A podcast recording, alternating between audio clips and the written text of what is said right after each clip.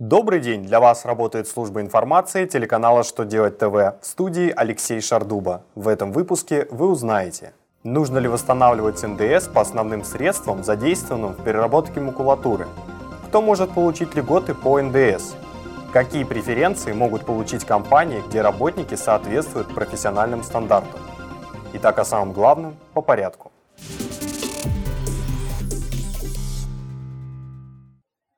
1 октября 2016 года реализация макулатуры освобождена от налога на добавленную стоимость. А как известно, если товары, работы или услуги начинают участвовать в необлагаемых операциях, НДС, ранее принятый по ним к вычету, необходимо восстановить. Данная норма касается и основных средств. В связи с этим Минфин разъяснил, что по основным средствам, приобретенным для переработки макулатуры, ранее принятой к вычету суммы НДС, подлежат восстановлению – Восстановление налога по основным средствам, за исключением НДС по недвижимости, производится пропорционально их остаточной стоимости.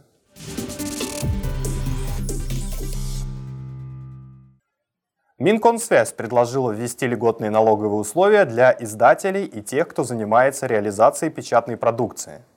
Соответствующий законопроект уже разрабатывается – Согласно этим условиям, ставки по НДС обнулятся, а списывать неликвидную продукцию станет возможным в объемах, превышающих нынешние.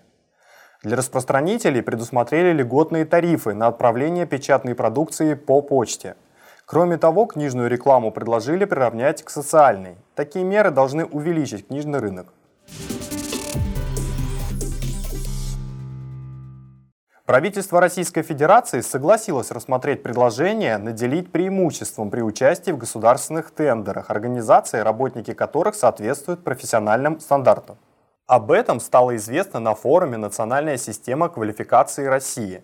Как заявила вице-премьер правительства России Ольга Голодец, каждая компания, заинтересованная в собственном росте, должна повышать профессионализм своих кадров.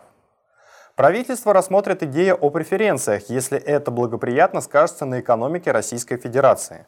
Напомним, что система профстандартов ориентирована на установление единых требований к персоналу и выявление профессиональных навыков, пока участие организации в применении профстандартов является добровольным.